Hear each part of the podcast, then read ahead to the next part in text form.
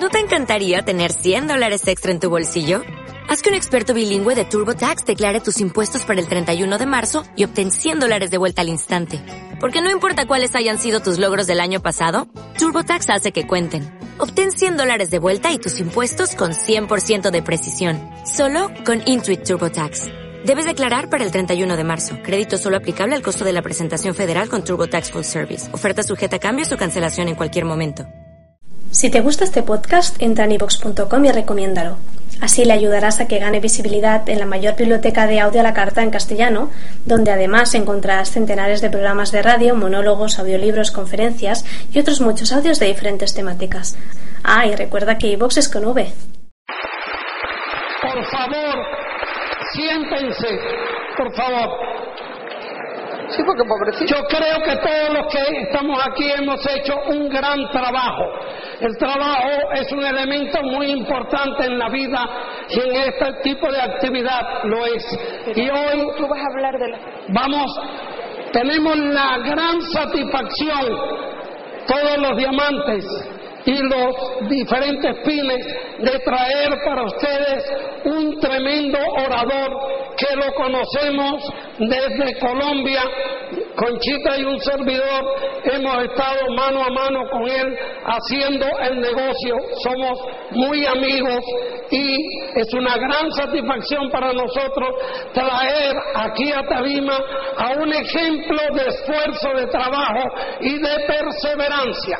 Por favor, pongámonos todos de pie y vamos a recibir como sabemos recibir a los campeones desde Colombia para el mundo.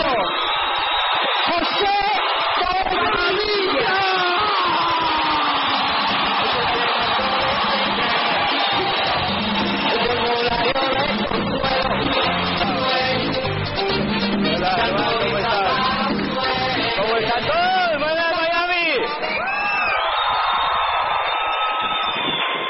Wow, ¿cómo está la gente de Miami y la Florida? Siéntense, por favor.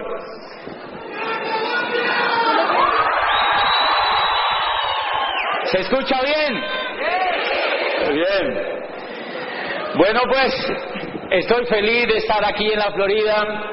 Ya había estado unas cuantas veces en Miami y nos tienen bien impresionados con eh, Colombia está así latente con lo que está pasando en Miami. Porque se van a comer el mundo con el liderazgo que están levantando ustedes aquí. Quiero saludar a todos sus diamantes y como son tantos, nosotros pues admiramos siempre a los diamantes que nos dieron a nosotros la visión del negocio, que todos viven acá igual y fueron los que llevaron a Colombia el sueño de esta industria y el sueño de hacer ese negocio. Entonces a la voz de una, de dos, de tres, vamos a darle un gran aplauso a todos sus diamantes, a ti, a Tato, a Mario, a Tony Morales y a Wilda, a todos sus diamantes, a Alberto y Conchita, a Alberto Aguilera y a Michelle, a Pepe y Lady Cohen, y a todos sus grandes líderes que han puesto, Gregoria y a todos, si me perdonan, pues que son tantos líderes, Carmen de Chavarría que está aquí, y pues nada, vamos a, la, vamos a gritar el nombre del diamante para que todos sean reconocidos esta noche, esta tarde, y les vamos a dar un aplauso, ¿vale? Bueno, una, dos y tres. Bien, un gran aplauso.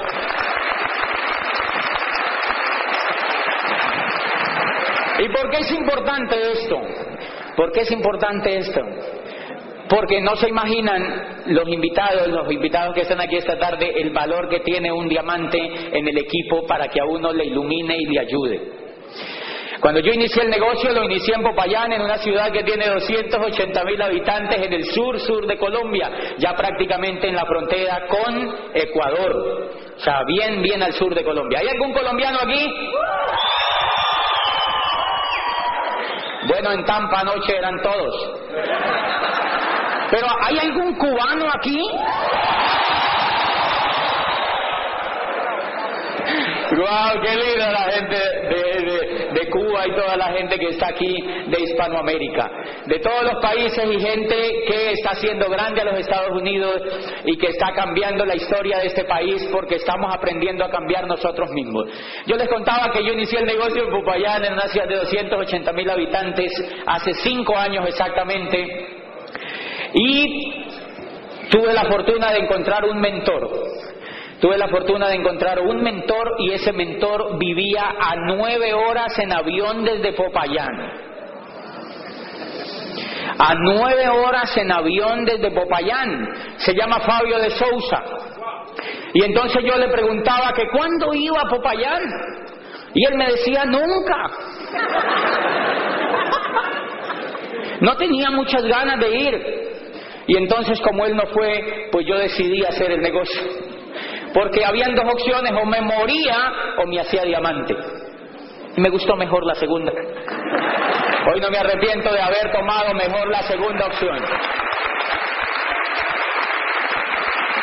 Pero oímos audios suyos, escuchamos audios de él y oímos información que Él nos dijo que oyéramos y nos asesoró desde Brasil y nos decía qué hiciéramos y qué no hiciéramos. Y ahí entendimos la importancia de tener un diamante en la organización y la importancia, siempre que hubo ventarrones en nuestro negocio, nosotros nos agarramos del diamante. Y Él nos ayudó a sacar adelante la organización de cero pollito a convertirla en una organización que hoy se está empezando a expandir por el mundo. O sea que los diamantes en el negocio, la persona que te ayuda, los tutores en el negocio es lo más valioso que tenemos. ¿Están de acuerdo? Y por eso hay que quererlos y hay que admirarlos y hay que respetarlos y guardarlos como el mejor tesoro porque allá afuera es difícil que se encuentre gente que esté dispuesta a ayudarte a tener éxito la economía industrial, la economía que nos precedió, la economía que nosotros hemos vivido, la economía en la cual nos criamos y en la cual nuestros padres se levantaron, es una economía que no está enfocada en ayudar a los demás. Es una economía que está enfocada solamente en el individualismo a ultranza y esa economía tuvo muy pocos tutores para enseñar a la gente a tener éxito. Y entonces lo valioso de esta economía es que está esta economía tiene, o el network marketing tiene un principio importante y es que es una idea matadora. ¿Por qué es una idea matadora dentro de muchísimas cosas que los economistas, los más versados en esto han analizado? Es que una de las cosas que hace es que conecta con la parte del ser humano que está enfocada en ayudar a otros. Paradójicamente, o contrario a lo que uno cree, los seres humanos no estamos hechos para atacarnos unos a otros. En el fondo, los seres humanos lo que nos gusta es ayudarnos unos a otros. En el fondo, lo que los seres humanos nos gusta es vivir en familia, vivir juntos, prosperar juntos, crecer juntos. En el fondo lo que a los seres humanos nos gusta es ayudarnos. La, la economía industrial no lo logró y se acabó desde 1959, empezó a churruscarse. Empezó a decaer la economía industrial y nació la tercera economía, que es la economía de la información, la civilización de la información. Nosotros hacemos parte de la tercera civilización, de la civilización de la información. El negocio que tú tienes en las manos, por eso es incomprendido, por eso la mayoría de la gente no entra. Por eso la mayoría de la gente no lo lee de manera tan rápida, porque la mayoría de la gente está programada para vivir en la segunda civilización. Como la segunda civilización tardó tan poco, duró menos de 300 años. No duró 300 años. La primera civilización duró 10.000 años. 10.000 años, señores. La, primera gran civilización, que fue la civilización agrícola, duró 10.000 años. Ya no hay sobrevivientes. Ninguno quedó vivo de esa civilización. 10.000 años duró y nació hacia finales del siglo XVIII la segunda gran civilización, gracias al auge de la filosofía, gracias al auge de todo el conocimiento que la Europa medieval extrajo de los griegos, gracias a la ruptura que hubo con el Renacimiento italiano, gracias a toda la importación de ideas que esa Italia renacentista del siglo XVI traía a través de la escuela de Toledo con, con, el, con Alfonso X el sabio, cuando organizan una escuela de 40 sabios para traducir a los griegos que no se habían leído en Europa. Europa estaba oscura y no habían leído a Aristóteles. Europa no había leído a Sócrates a través de Platón. Europa no había visto la luz del pensamiento libre. Y entonces lo importan a través de Toledo, lo importan a través de España, van y traen ese conocimiento y se lo apropian en Italia básicamente y ahí nace lo que llamamos el renacimiento italiano y aparecen los grandes pensadores, aparece Maquiavelo, aparece Miguel Ángel Bonarotti en la pintura, aparecen los grandes escultores como Tiziano, como Botticelli, como Sa, aparecen los más ilustres en el Renacimiento y aparece la filosofía moderna y entonces Descartes crea la duda metódica y, y dice Galileo, la Tierra no es el centro del universo. ¿Se acuerdan? Miles de años la humanidad había creído que la Tierra era el centro del universo. Y un profesor de la Universidad de Pisa que se llama Galileo Galilei, un hombre de una avanzada edad encuentra el telescopio que un holandés llamado Hans Lippershey había inventado y lo perfecciona y lo usa para ver las estrellas y dice, wow, Aristóteles está equivocado, Ptolomeo está equivocado. Habían educado a la gente miles de años informándole que la Tierra era el centro del universo. dice Galileo, no, no, no, no, no, la Tierra no es el centro del universo. ¿Qué creen que pensaba esa cultura en ese momento con esa idea? Que estaba loco, revolución total. Galileo fue expulsado inmediatamente de la Universidad de Pisa como profesor de matemática, porque nadie podía soportar que Galileo contradijera las ideas del maestro griego y lo botan de la Universidad de Pisa. Y el pobre Galileo, humillado y ya anciano, además de ñapa, es llamado ante el tribunal de la Inquisición y le dicen, la pena para lo que tú has hecho es quemarte en la pira romana, como se hizo con Giordano Bruno, que le cortaron la lengua vivo y lo exhibieron en una pira romana para que la gente tomara escarmiento, que pensar era prohibido, que cambiar era prohibido. Y Galileo dijo, ay, qué susto, a mí me van a hacer lo mismo. Y le dijeron, la pena que está prevista para ti es la misma. Y entonces a Galileo lo llevan enfrente del tribunal y le, y le dice, el inquisidor le dice, hay dos posibilidades. O tú te retractas y te damos una pena un poco más tierna que, que consiste en cadena perpetua o, no, o, sigues en tu invención y te quemamos en la pira. Pero antes te cortamos la lengua vivo, como a tu amigo Jordán, el pensador, el idiota. Para ellos era un, un idiota. Y entonces Galileo dice, bueno, yo tan 69 años ya tengo, me he gastado toda la vida en esto. Y le dijo, no, yo me voy por la primera me retracto. Y entonces lo condenan a cadena perpetua. Galileo murió preso. Murió preso en su casa. Le dieron eh, pues la casa como, como cárcel y murió preso porque tenía cadena perpetua. Pero al salir del auditorio donde estaba con el tribunal, dijo, pero que se mueve, se mueve.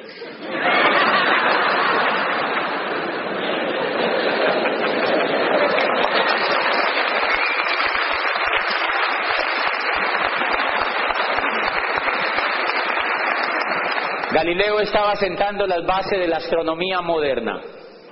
Galileo estaba sembrando las bases de la civilización que hoy tenemos y de allí apareció la, la, duda metódica, apareció Descartes con el discurso del método y mandó al traste con las teorías que habían hasta allí y el mundo cambió. Y gracias a eso apareció la Revolución Francesa. Y gracias a eso aparecieron los derechos civiles de los seres humanos. Y gracias a eso ocurrió la primera democracia que se instaura en el mundo, los Estados Unidos de Norteamérica. La primera democracia. Ni siquiera los griegos antiguos habían propugnado por una democracia más abierta y más genuina que la que implantó el pueblo norteamericano con los fundadores. ¿Por qué? Porque alguien se atrevió a cambiar porque alguien se atrevió a pensar. Estamos viviendo justamente, justamente, señores, estamos viviendo un momento crucial en la historia de la humanidad y es que ustedes y yo nacimos por fortuna y para otros infortunadamente. Nacimos justamente cuando se parten las dos civilizaciones. Eso que yo les estoy hablando dio origen a la segunda civilización, a la era industrial. Nace la era industrial y empiezan a haber fábricas y empieza a haber el empleo como un modelo de donde se sustrae la economía de las personas y el modelo industrial. ¿Y quién exporta ese modelo? Los Estados Unidos de Norteamérica. Los Estados Unidos de Norteamérica traen las ideas de la libertad y con las ideas de la libertad funda lo que se llamó la era industrial y lo exporta al mundo. Pero esa era duró menos de 300 años, frente a 10.000 que había durado la era de la primera civilización. ¿Mucho o poquito? Muy poquito. ¿Por qué no duró? Uno de los factores que se cree por los cuales no duró es porque atacaba los principios con los cuales los seres humanos estamos ansiosos de vivir. Y era lo que les mencionaba en la primera parte. Los seres humanos queremos vivir juntos, los seres humanos queremos vivir en solidaridad, los seres humanos no queremos atacarnos, queremos vivir siempre ayudándonos unos a otros, contrario a lo que mucha gente cree. No hay cultura realmente que se ataquen entre sí. Lo que pasa es que el modelo económico de la era industrial no fue tan inteligente para los seres humanos. Y nacemos a la tercera civilización. Alvin Toffler, estaba leyendo alguna de las obras de Alvin Toffler que se llama La creación de la tercera civilización. Y la tercera civilización es la civilización de la información. Ya no es importante la tierra, ya no es importante el capital, ya no es importante las máquinas. Ya no es importante el dinero que la persona tenga, ahora lo que es importante es lo que la persona sabe. Lo que es importante es la información que esa persona tiene. Ahora lo que es importante es el talento de las personas, los seres humanos. Y hay una cosa monstruosamente importante en este concepto. ¿Saben cuál es? Que las dos civilizaciones anteriores creían que los recursos eran agotables, escasos y limitados. Entonces a los economistas los formaron diciéndole que ellos eran las personas que se encargaban de medir una economía agotable, los administradores de los, de los recursos escasos. Hay un amigo que estudia economía en ese momento y yo le digo, hello. La economía como se concibió es una economía para estudiar una era que ya no existe. Miren lo grave. La era que estamos viviendo, la era que se está empotrando en el mundo, una era que está avanzando a pasos agigantados y que no empezó ahora, empezó en la década del 50. Lo que pasa es que nos dimos cuenta ahora nomás. Pero viene desde la época del 50 creciendo. Y esa era, una de las características es que el principal recurso ya no es la tierra ni es el capital, sino la información, el conocimiento. ¿Y saben qué? El conocimiento es inagotable. Inagotable, señores, el conocimiento es inagotable. O sea, que el economista que está formado para medir esa era ya es obsoleto en la tercera era. Por eso ustedes no han notado que los muchachos salen allá y dicen, yo era rector de una universidad y graduábamos estudiantes y estudiantes y estudiantes y les entregábamos el título. Yo les entregaba el título y les daba una palmada y les decía, vayan a ver qué consiguen. Los muchachos salen allá a la calle y vienen después y le dicen al papá, papi, no hay nada. Y el papá, que tampoco está informado, le dice, siga buscando. qué pega. Y ya de ayer me encontré un muchacho que yo auspicié en Cali. Yo auspicié en, bueno, lo iba a auspiciar. Le conté este negocio en Cali yo lo llevaba a reuniones y lo llevaba a reuniones y lo llevaba a reuniones y le daba manivela. A ver si veía el negocio. No lo vio. Y, decía que sí, estaba emocionado, iba, pero yo lo veía en la carota que como que él sentía, ¿no se puede decir carota aquí?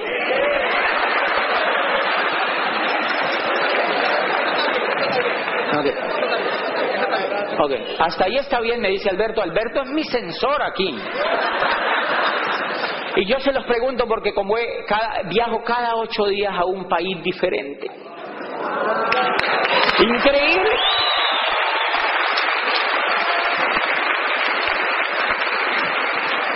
Y, ay, y hay cosas que me han pasado en países donde uno va y no hablan el mismo lenguaje que hablamos los colombianos. ¿Sabían ustedes, y no es por chicanear, Colombia es el país hispanoamericano que incluso por encima de España habla el idioma más puro, el español más puro? Es increíble. Lo dice la Real Academia de la Lengua en un estudio. Y entonces cada que voy a un, este es un paréntesis de un minuto, cada que voy a un país encuentro que me toca pedirles excusas, ofrecerles excusas por palabras que uno usa a veces y que no son para ofender. Por ejemplo, que día en Argentina, estaba en Argentina y dije que, pues que yo tenía un grupo ahí de socios y que había cogido un socio y le había dicho,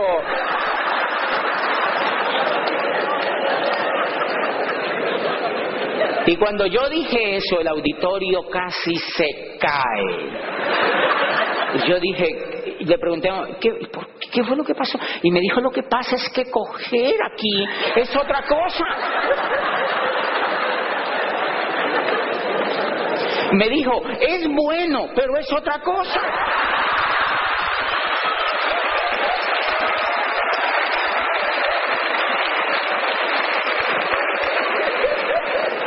Entonces ellos decían, claro, ¿cómo no le iba, cómo, cómo le iba a crecer ese grupo si se los cogía a todos?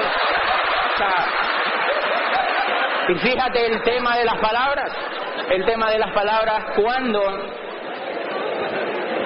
para nosotros coger es agarrar, es agarrar. Bueno, ahí parece que también, pero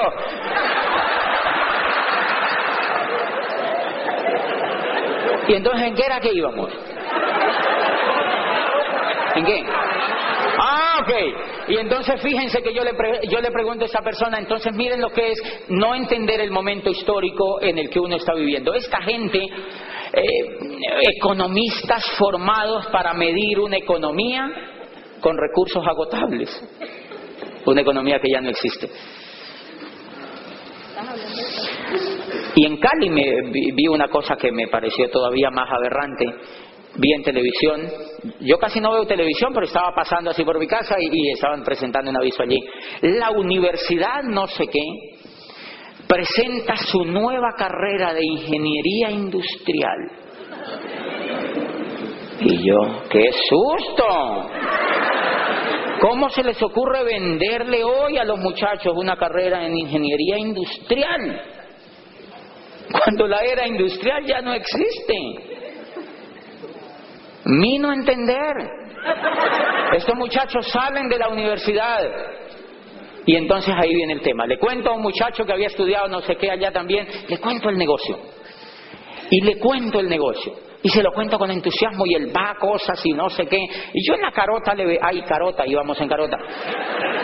Yo en la carota le veo que como que él piensa que me va a hacer un favor. Es raro, hay gente que cree eso. ¿Les ha pasado también aquí lo mismo? A uno le provoca asesinarlos.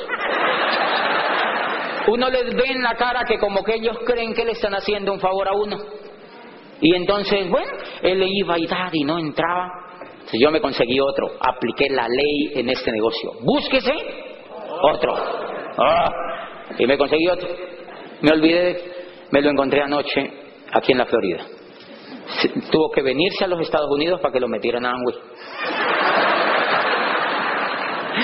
Se vino a los Estados Unidos y claro, está feliz. Dijo, ya entendí. Yo dije, ah, interesante. Qué bonito que haya entendido. ¿Qué pasa? Bueno, primera cosa, estamos cambiando. Tenemos una época de cambios. Los cambios, los cambios que se están dando en la economía, tú y yo no los podemos decidir. No están en manos tuyas ni mías lo que pasa. ¿Por qué? Porque toda la humanidad se basa en tendencias. Siempre las tendencias son las que marcan el paso de la economía. ¿Están de acuerdo? Son las tendencias, son tendencias. El mundo vive con tendencias y esto no es de ahora. Toda la historia de la humanidad, las civilizaciones han vivido en tendencias y momentos. Hace 15 años yo le preguntaba, eh, cuando yo estaba apenas empezando en el tema académico, una vez hice una charla, yo le preguntaba a los estudiantes o a algún grupo que tenía, ¿quién tiene, ¿quién tiene celular en esta sala? No, no, yo le preguntaba en esa época. Y entonces, ¿celular decían ellos? ¿Celular? ¿Alguien tiene celular? Y por allá levantaba un gato una mano. Y levantaba una mano y claro, era un celular grande como una yucota, ¿ya verdad? Era como una yuca así, con una antenota y pesado, casi le tocaba a uno llevar guía para que le ayudara un ayudante. Y la gente apenas veía que alguien tenía celular, ¡ay, tiene celular! Es un celular, como que querían entrevistarlo. Miren, 15 años después, yo le pregunto a la señora del servicio de mi casa, una nueva que llegó, deme el número de su celular. Y me dice, ¿cuál quiere? ¿Tigo, Movistar o Concel?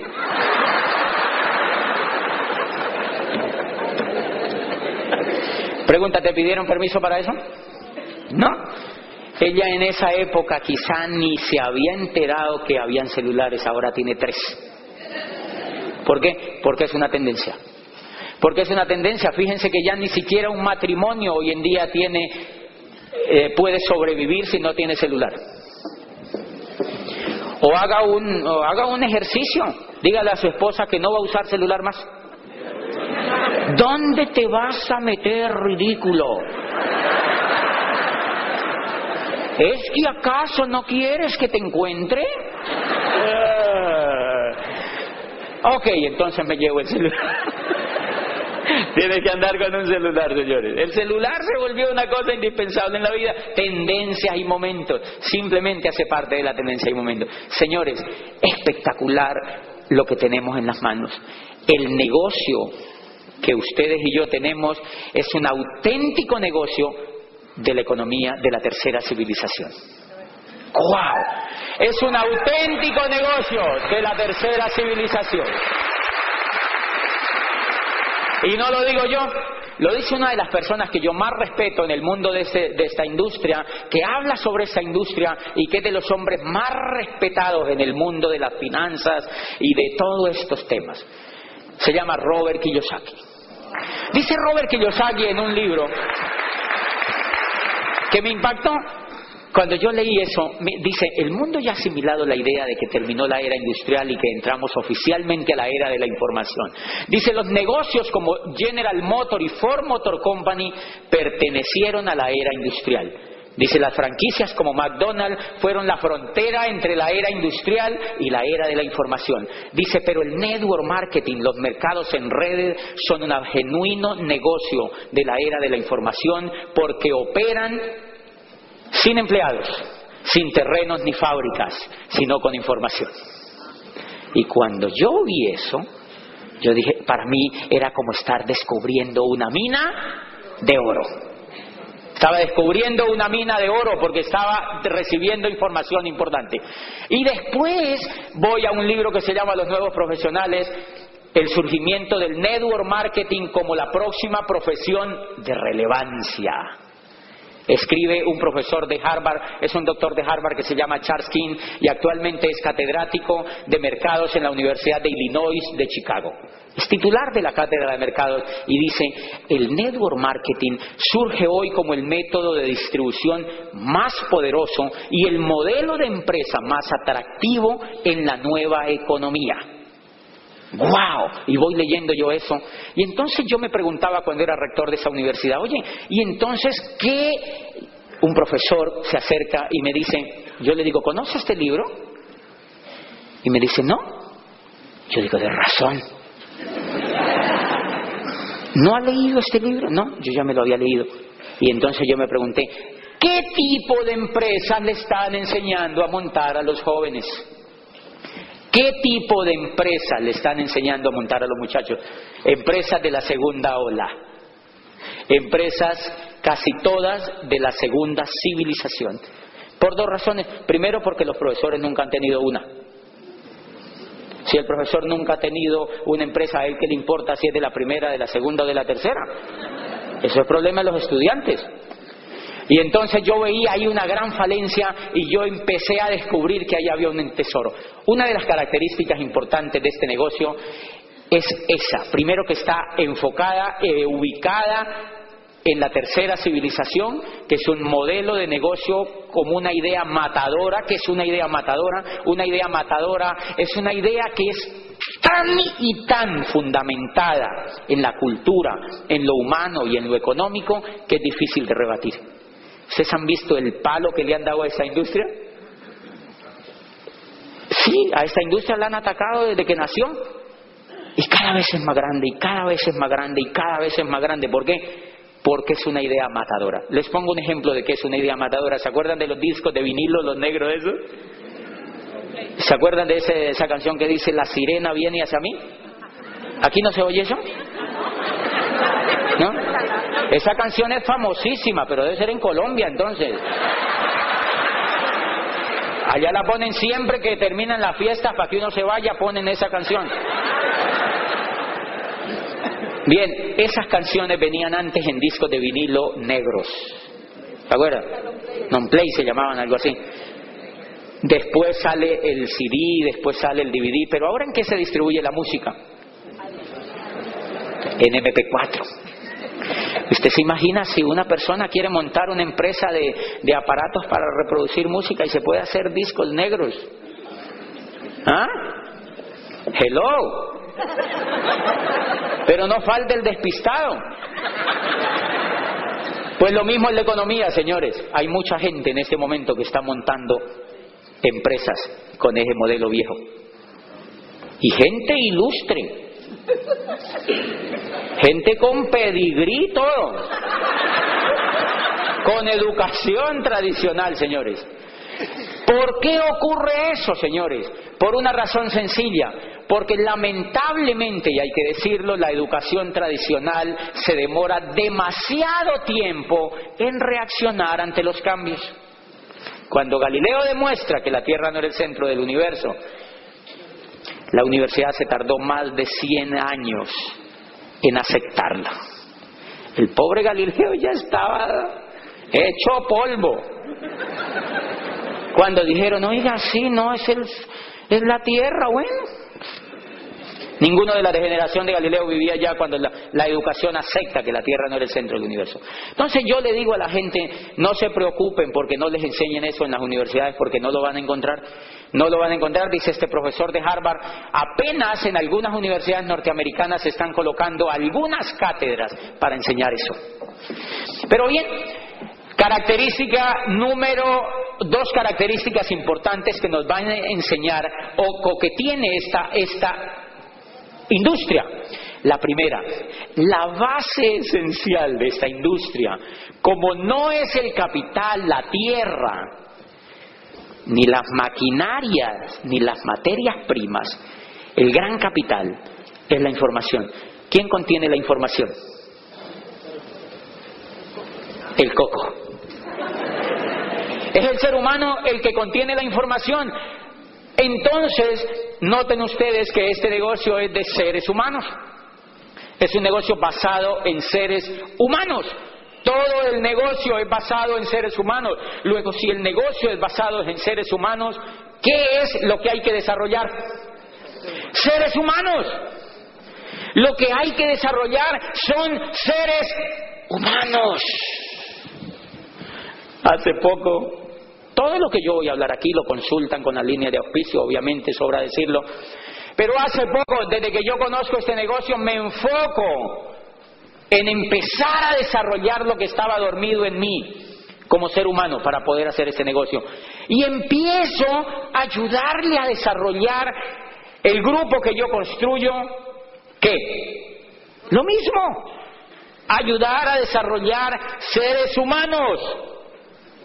Y entonces una vez me llama un médico que entra al negocio y me dice, José, yo quiero que tú me cuentes qué moléculas y qué componentes es que tiene el omega 3. Y yo me quedo pensando y yo le digo, ¿yo qué voy a ver?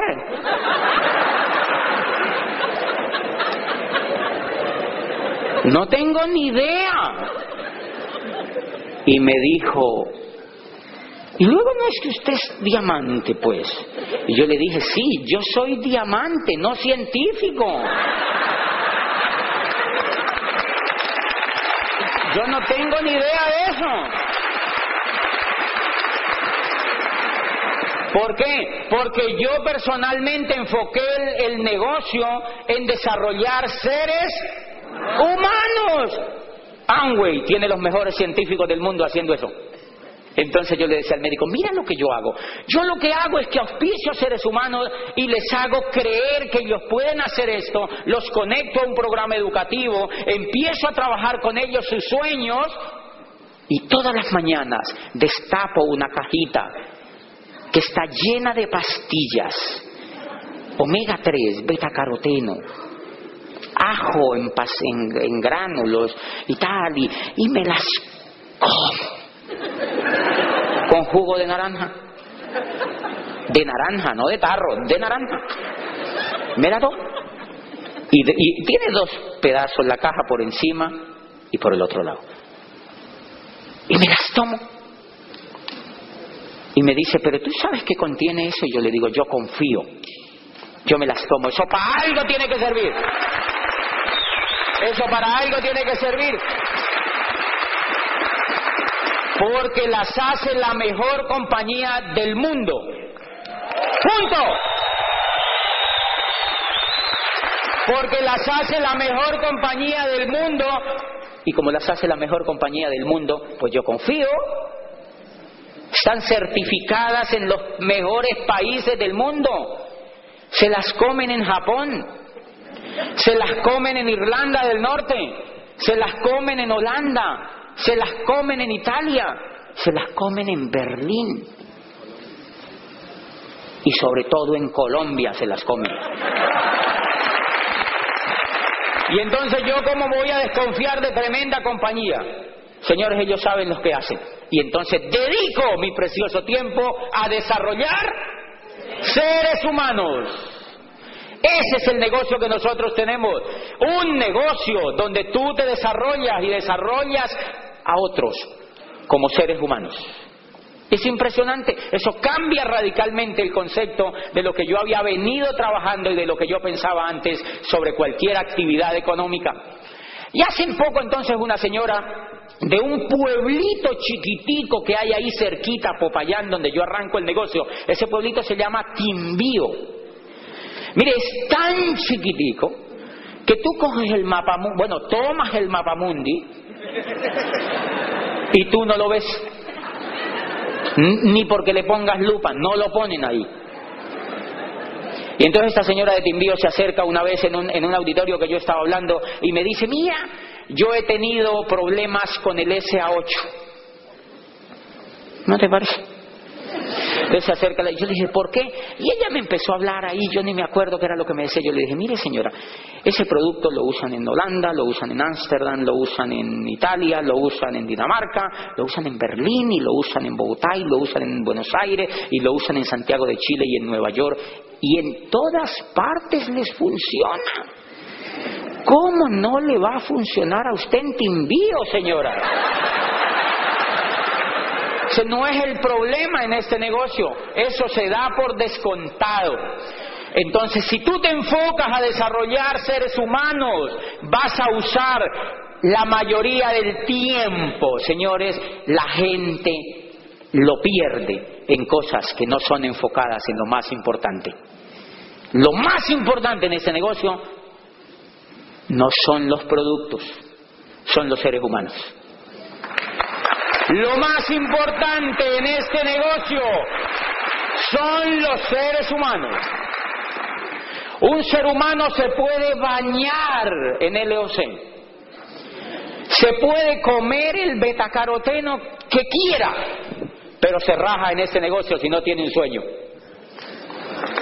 Pero se raja si no tiene un sueño pero se raja si no sabe para dónde va, pero se raja si no entiende la magnitud del negocio que nosotros tenemos. Si no entiende la magnitud del negocio que nosotros tenemos. Cuando yo auspicio entonces a un ser humano en ese negocio, ¿cómo es tu nombre? Héctor. Lo primero que yo me percato, ¿de dónde eres Héctor? Dominicano. Yo creo que me iba a decir de Cuba. Bueno, dominicano dominicano. Héctor es de República Dominicana y entonces si yo lo auspicio, lo primero que yo hago con él es hacer que él encuentre sentido de lo que va a hacer. Eso es clave. Que él le encuentre sentido a lo que va a hacer. ¿Saben cómo se llama eso en psicología? En psicología, la psicología humanista, la psicología que yo más aprecio de toda la psicología y lo que me parece que es el mayor desarrollo de la psicología. Tiene un gran representante que se llama Víctor Frank, ¿se acuerdan de Víctor Frank? Que escribe una obra que se llama El hombre en busca de sentido. Y rebate todas las teorías que él había leído antes y dice, no, el ser humano cuando encuentra sentido a lo que hace y sentido a la vida, el ser humano es capaz de hacer lo que sea para no morirse es capaz de hacer lo que sea y él lo demuestra porque él viene de los campos de concentración y le tocaba comer raíces y cambiar cigarrillos por sopa. Él iba y hurtaba por allá cigarrillos y le decía, te lo cambio por una sopa. Y los demás se fumaban el cigarrillo para morirse más rápido y él se comía su sopa porque tenía un sueño y era ir después de allí a encontrarse con su familia y escribir un libro y contar la tenebrosa historia que había vivido. Cuando yo auspicio a Héctor, me aseguro de que Héctor le encuentre sentido a lo que hace. Miren, cuando un ser humano le encuentra sentido a lo que hace, han notado que la cara se le ilumina. La esperanza aflora y entonces el ser humano empieza a ser feliz. Señores, la enfermedad de la era industrial, la grave enfermedad en general de la era industrial es que la mayoría de la gente trabaja sin sentido. Sin sentido. ¿Tú por qué trabajas? Ay, yo ni sé. No, pues para vivir. Porque ¿cómo pago el arriendo? ¿Cómo, cómo? Porque tengo deuda, dice la gente. ¿Ah, sí? ¿Y para eso vives? Increíble, sin sentido. Y entonces esa gente, pues normalmente tú no la ves así alegre, sino un poco carecaballo. O sea, así como, como, como seriota, ¿no? ¿Por qué? Porque le falta sentido. Les quiero contar que yo llevaba ocho años, ahora en la historia se van a dar cuenta, ocho años trabajando en una universidad. Yo no sabía para dónde iba. Pero como tenía tantas deudas, yo no me podía salir de allí. Y entonces, la vida empezó a carecer de sentido. Cuando yo encuentro este negocio y vi lo que yo podía construir, volvió el sentido a mi vida y la cara se me iluminó. Y la secretaria me decía, doctor, ¿usted por qué está tan contento? Y yo le decía, yo ni sé. Yo sí sabía para dónde iba en la vida. A partir de que yo encontré este negocio me di cuenta para dónde iba en la vida. Primero, si yo encuentro a Héctor, entonces le ayudo a que él encuentre un sentido. El primer sentido que yo le ayudo a descubrir a una persona en mi grupo es que él entienda que va a construir una organización. ¡Guau! ¿Ustedes saben lo que eso significa? Va a construir una organización. Y la va a construir con conocimiento. No con el dinero de él. No con maquinaria de él y con préstamos en bancos.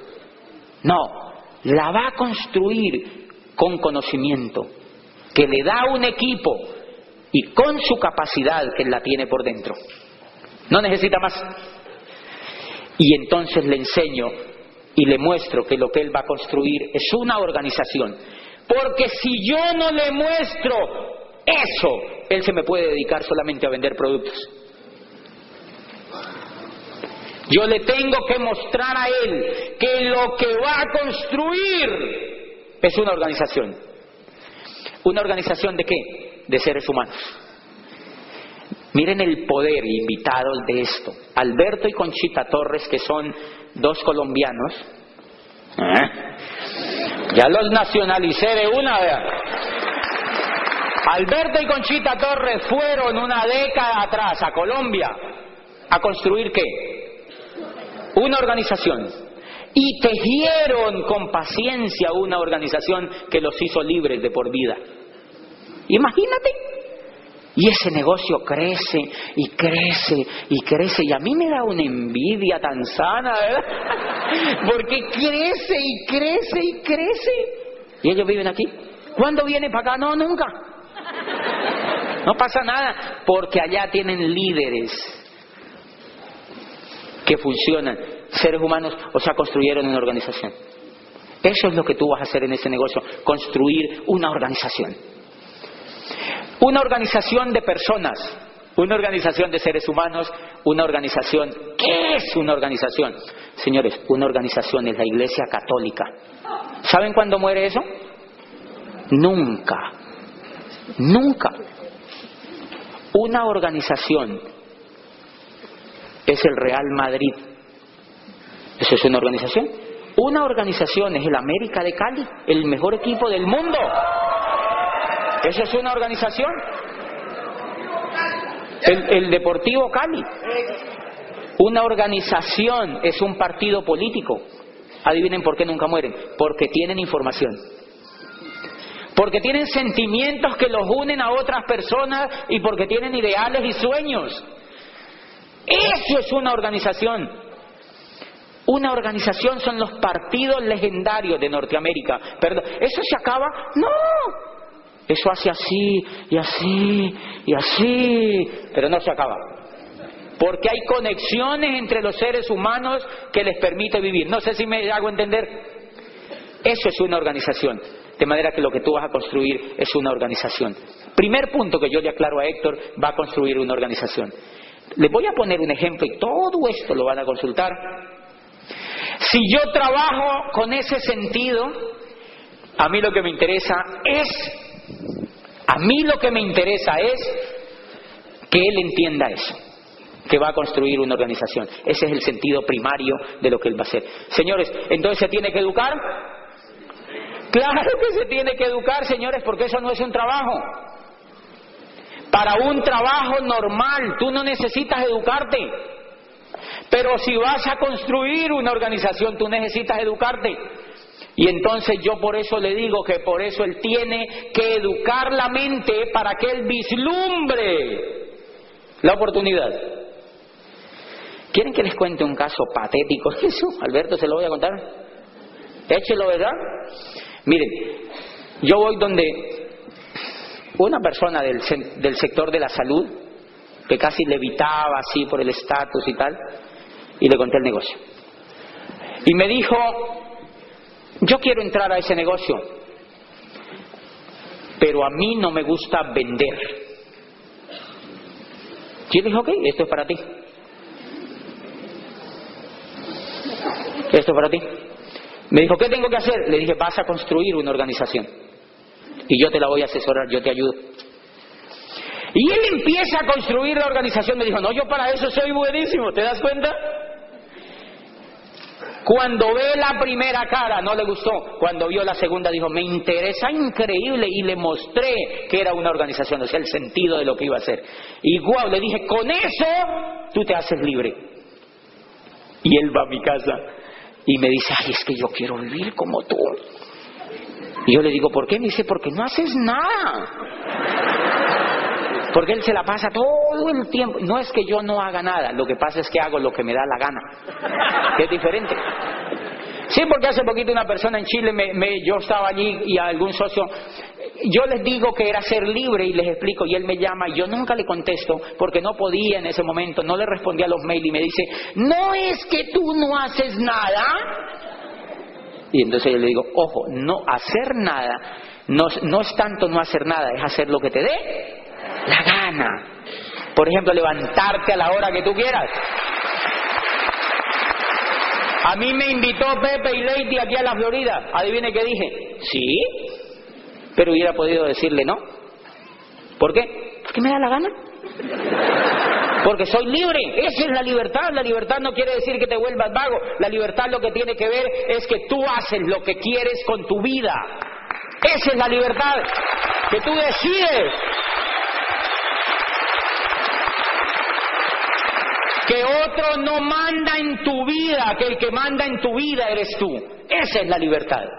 Y entonces, cuando yo recién califiqué a diamante, pues yo soy abogado y entonces una persona por ahí del sector me dice, mire, ahí está sucesión y, no sé qué, y hay unos problemas, y yo, nosotros queremos que tú no la resuelvas. Y me acababan de invitar a dar una convención a los Estados Unidos, a Nueva York y por allí, todos lados. Entonces yo digo, sucesión, pelea, broncas, convención en los Estados Unidos, Nueva York, Manhattan, tres mil personas, como Shakira allá, o sea, adivine qué dije, convención en los Estados Unidos. Entonces este negocio, cuando ese médico va a construir esa organización, no es para que deje de ser médico, es para que lo haga como una opción en la vida por amor, no por dinero, pero para que tenga esa opción. ¿Ok? Yo tengo un amigo que es médico en el negocio y está calificadísimo. Y me dice, yo sigo operando porque yo amo la medicina y ahora lo hago con más amor. Se me muere menos gente.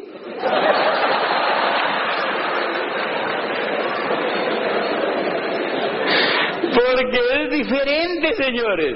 Y entonces cuando yo decido convención en Nueva York, pues se trata de eso, de tener esas opciones.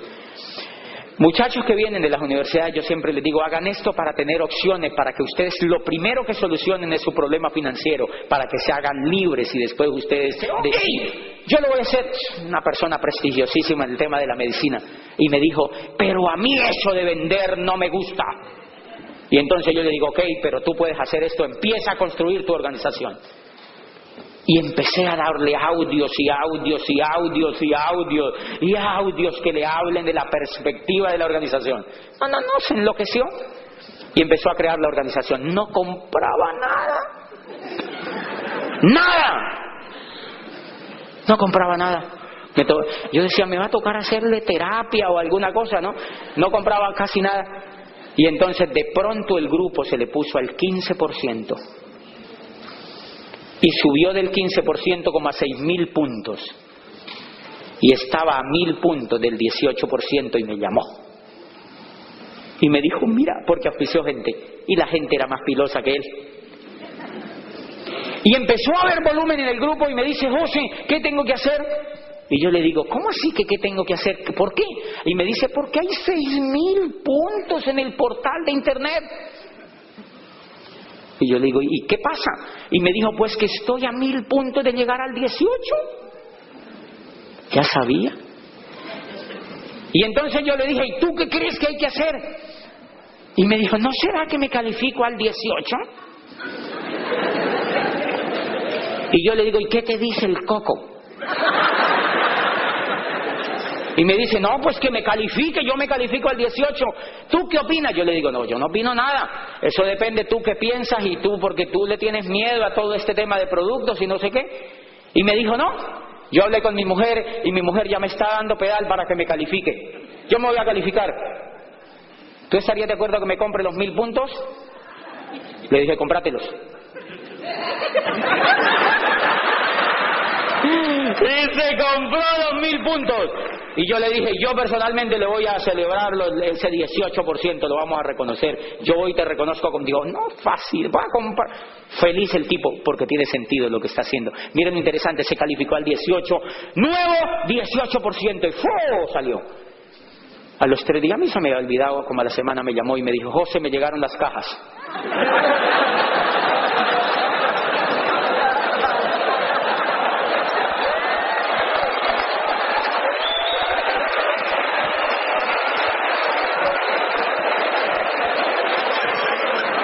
Me llegaron las cajas. Y entonces yo le dije, ¿con cajas? ¿Cómo? ¡Ah, los mil puntos!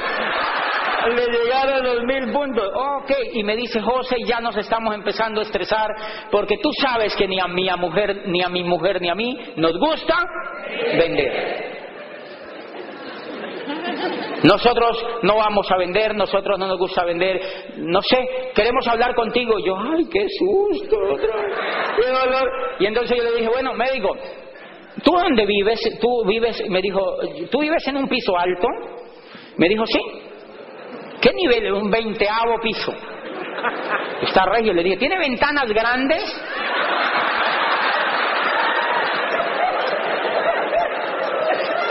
Y me dijo, sí.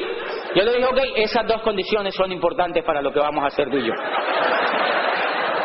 Dile a tu mujer que se pare enfrente de la ventana contigo, párate con ella allí, Ojalá un área donde haya gente y griten para que salga gente y van a empezar a tirar betacarotenos, LOC, doble X. Van a tirar hacia, no vayan a matar a alguien con eso.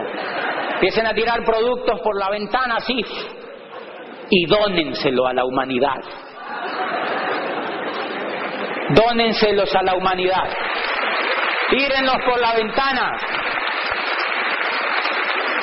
y entonces para y me dice, ¿cómo así? Pero si es que eso me costaron como mil y pico de dólares. Entonces yo le dije, entonces ¿qué tal si los vende, idiota?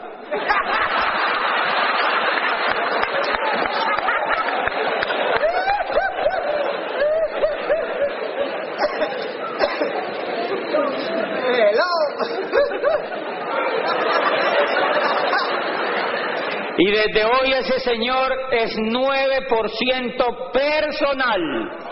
Porque yo le dije, si no aprende a hacerse un 9% personal, le toca tirarlo por la ventana el día que te tengas que calificar. Pues más vale que aprenda de una vez porque ya la lección te salió carita.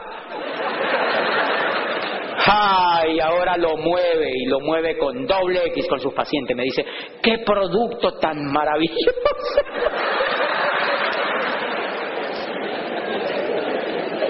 Qué linda que es la gente cuando entiende las cosas. El que no hace volumen en este negocio es porque no ha entendido el negocio. Simplemente necesita entenderlo. Necesita entender el negocio, porque tú vas a hacer volumen, es por un sentido. ¡Ay, qué susto!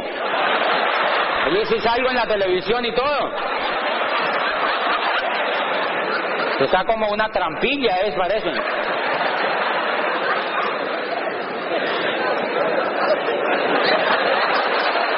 A mí que ustedes están haciendo algo raro. Bien. ¿Por qué ese ser humano que jamás se le había ocurrido vender en su vida, vendió? Porque encontró sentido. Porque encontró sentido. ¿No te parece eso importante? Por eso la mayoría de la gente no ve el negocio porque no le ve el sentido. Este negocio cuando la persona encuentra el sentido es imparable. Imparable. El Señor ya está calificado. El Señor se calificó. Y entonces yo le digo, tú como ya tiene sentido, tú puedes poner tu fecha de diamante. Porque todo depende de ti. Yo quiero contarles una buena noticia y es que gracias a ese sentido, pues yo corrí un diamante, yo, eso no es una proeza, porque ahora hay mucho más que mostrar en el tiempo, pero yo a los cuatro años llegué a diamante y acabo de calificar diamante ejecutivo. Porque le, di al sentido. Por una razón. Porque una de las cosas que me percaté en este negocio es de encontrar el sentido. Entonces yo le cuento a ese médico, mire lo que le digo, yo le digo, tú estás construyendo una organización y esa organización ya te calificó, ya eres platino, ahora tienes que empezar a trabajar para que otras personas encuentren el sentido.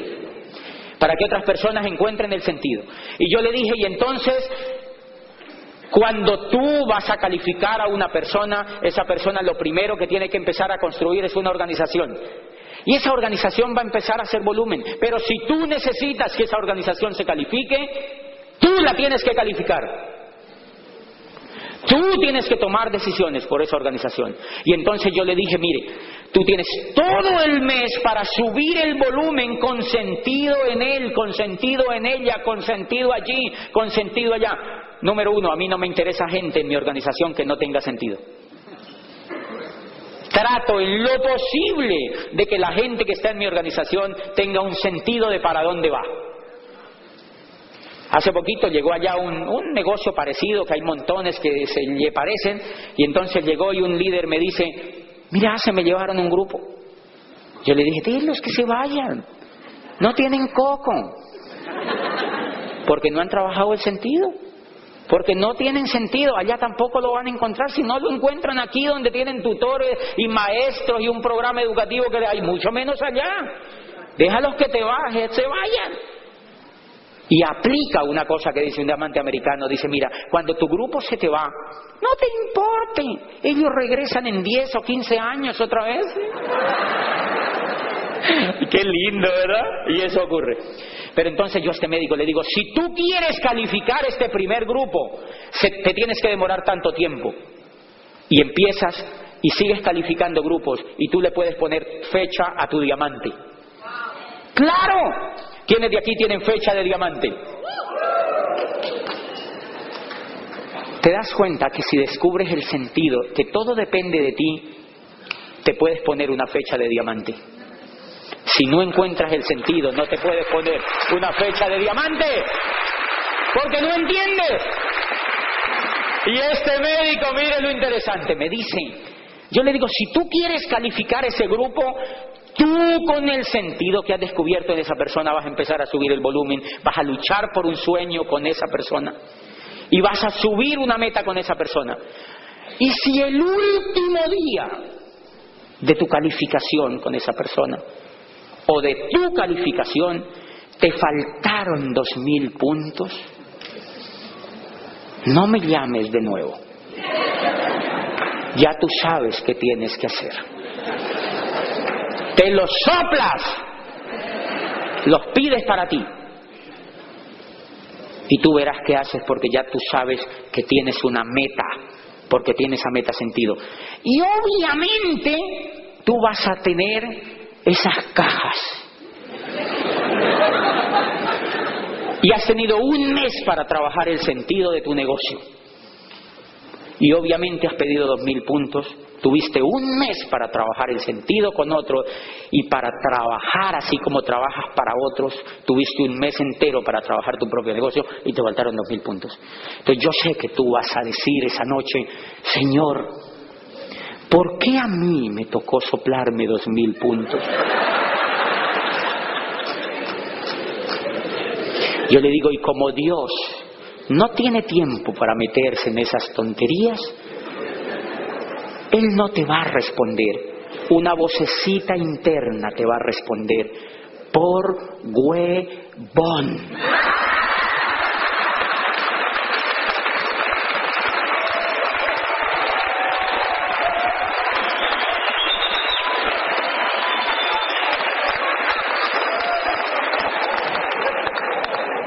Porque no hiciste lo que tenías que hacer.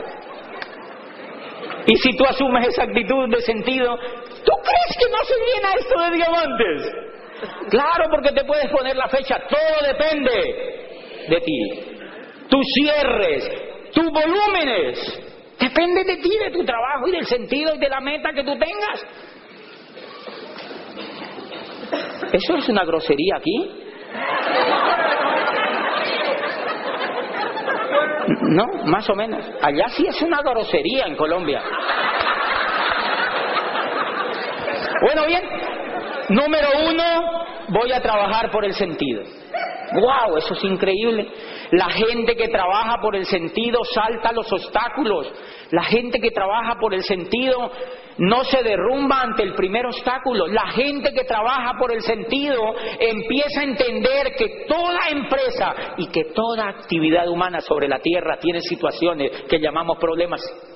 La gente que trabaja sobre sentido se humaniza más y se vuelve líder. La gente que trabaja sobre el sentido empieza a entender que la felicidad, que la felicidad es solucionar problemas en la vida.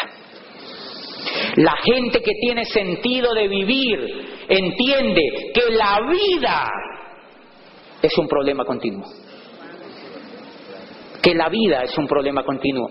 La gente que no entiende eso se queja de todo. Se queja.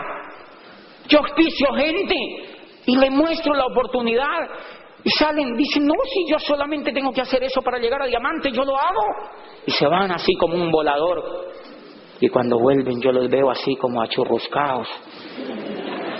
Un ingeniero de una universidad prestigiosa, grandotote. Y lo encuentro otra vez y le digo, ¿qué te pasa? Y me dice, no, es que me ha ido como regular. Y yo digo, y tan grandote y quejándose.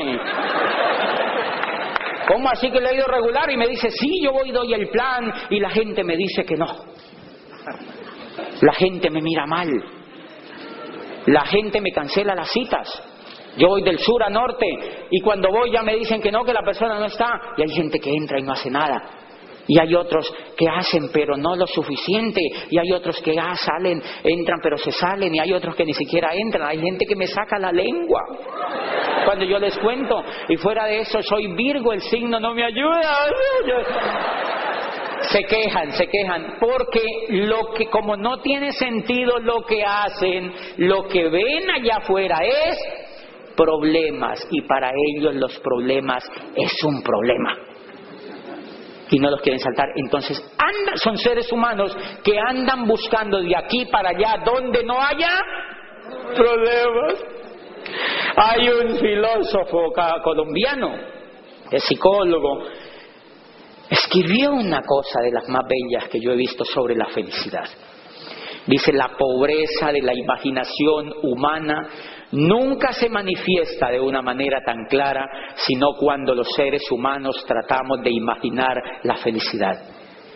Dice entonces, imaginamos países de cucaña, una vida sin riesgo y sin lucha. En pocas palabras queremos retornar al huevo.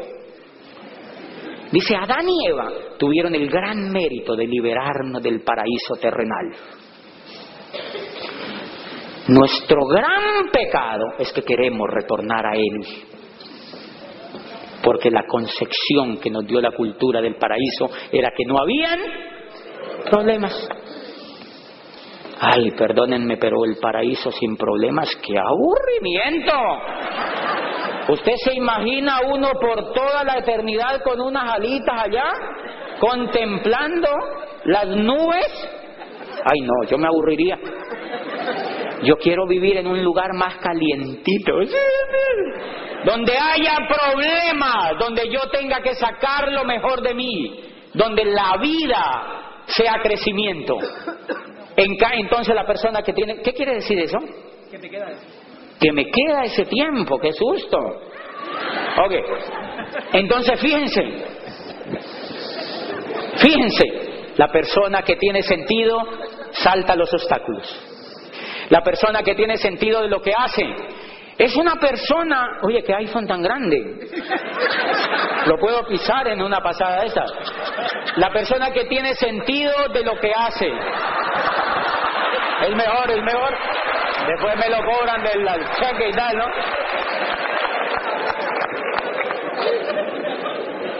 La persona que tiene sentido de lo que hace no se raja. Nosotros hacemos un seminario en una universidad ahí en Colombia que se llama la Universidad Javeriana, una universidad importante en el sur de Cali. Yo auspicio un muchacho a quien no le había yo logrado todavía descubrir el sentido de lo que hacía, iba a su primer seminario. Y resulta que en ese seminario yo tengo un grupo que trabaja en una orquesta. Y entonces había ido uno de los muchachos de la orquesta con un trombón con un trombón. Y entonces cuando llegó el momento de los reconocimientos, la alegría y tal, y no sé qué, entonces apenas salía alguien al reconocimiento, decía el muchacho del trombón, hacía cuac, cuac. Bueno, yo, normal. Cuando terminó el seminario, el otro día lo llamé y le dije, oye, ¿cómo te fue en el seminario? Y me dijo, no, regular. Y yo, ¿y por qué? Yo había salido enardecido del seminario. Me dijo, no, regular, ¿cómo se llevan a un tipo con un trombón en semejante evento? Tremendo auditorio. ¿Y cómo se llevan a un tipo con un trombón? Ese señor dañó todo. Decía, se rajó. Se rajó. Sigue siendo amigo mío, yo le escribí por el chat, estaba ahí pegado al chat, yo le dije, hoy hay seminario en la universidad y me aseguré de que no lleven trombón. ¿Por qué creen que se rajó? Porque no tiene sentido. ¿Se da cuenta? El que no tiene sentido, hay señoras que se han rajado en ese negocio porque las pisaron.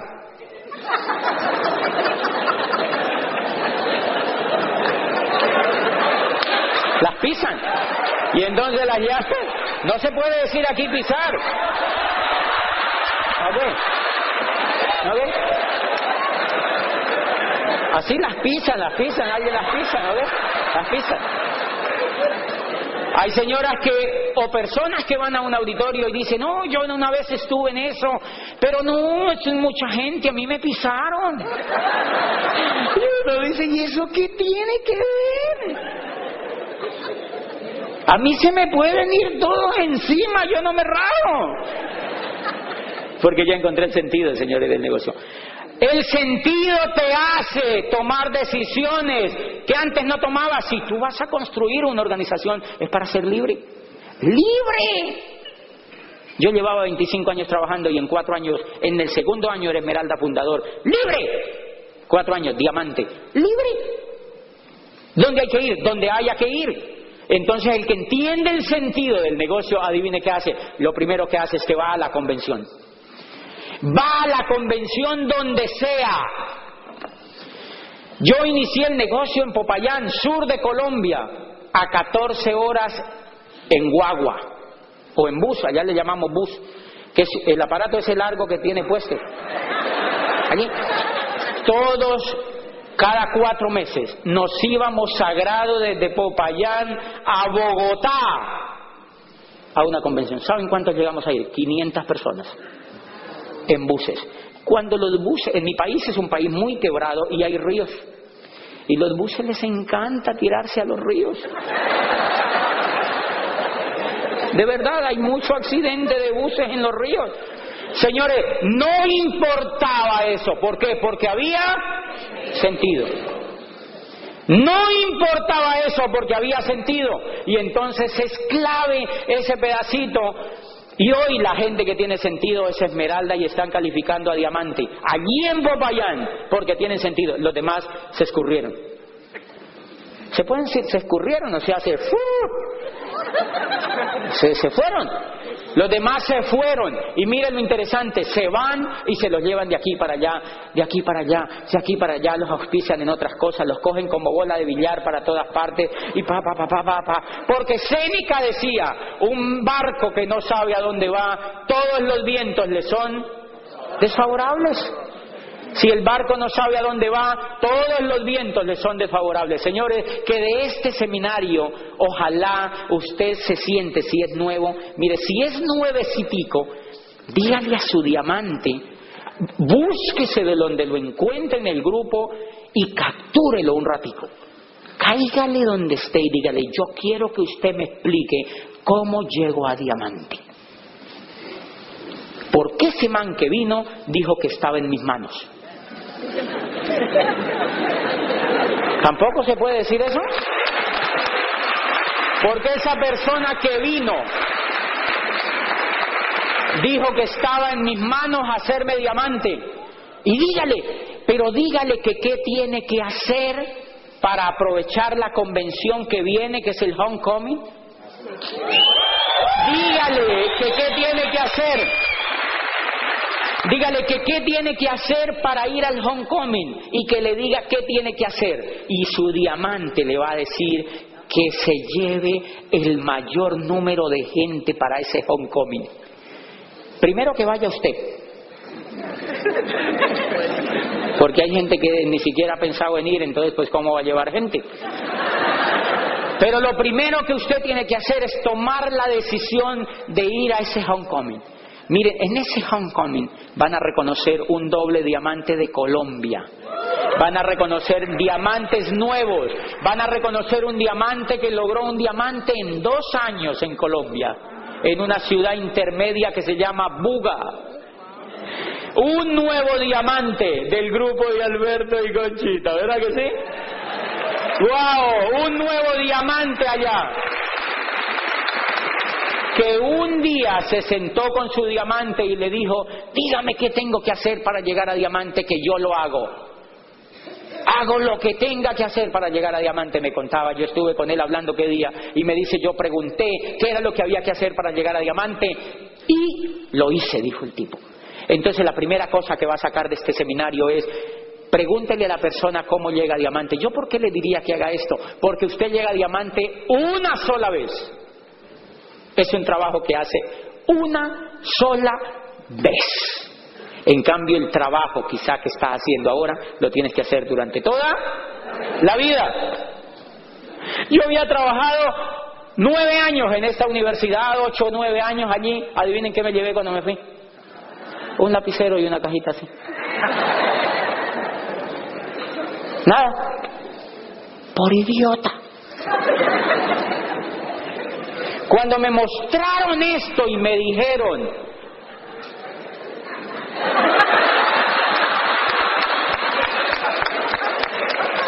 Cuando me mostraron esto y me dijeron que yo le podía poner sentido y que yo iba a construir una organización y que si yo la hacía rápido me hacía libre, me puse a hacer eso. Punto.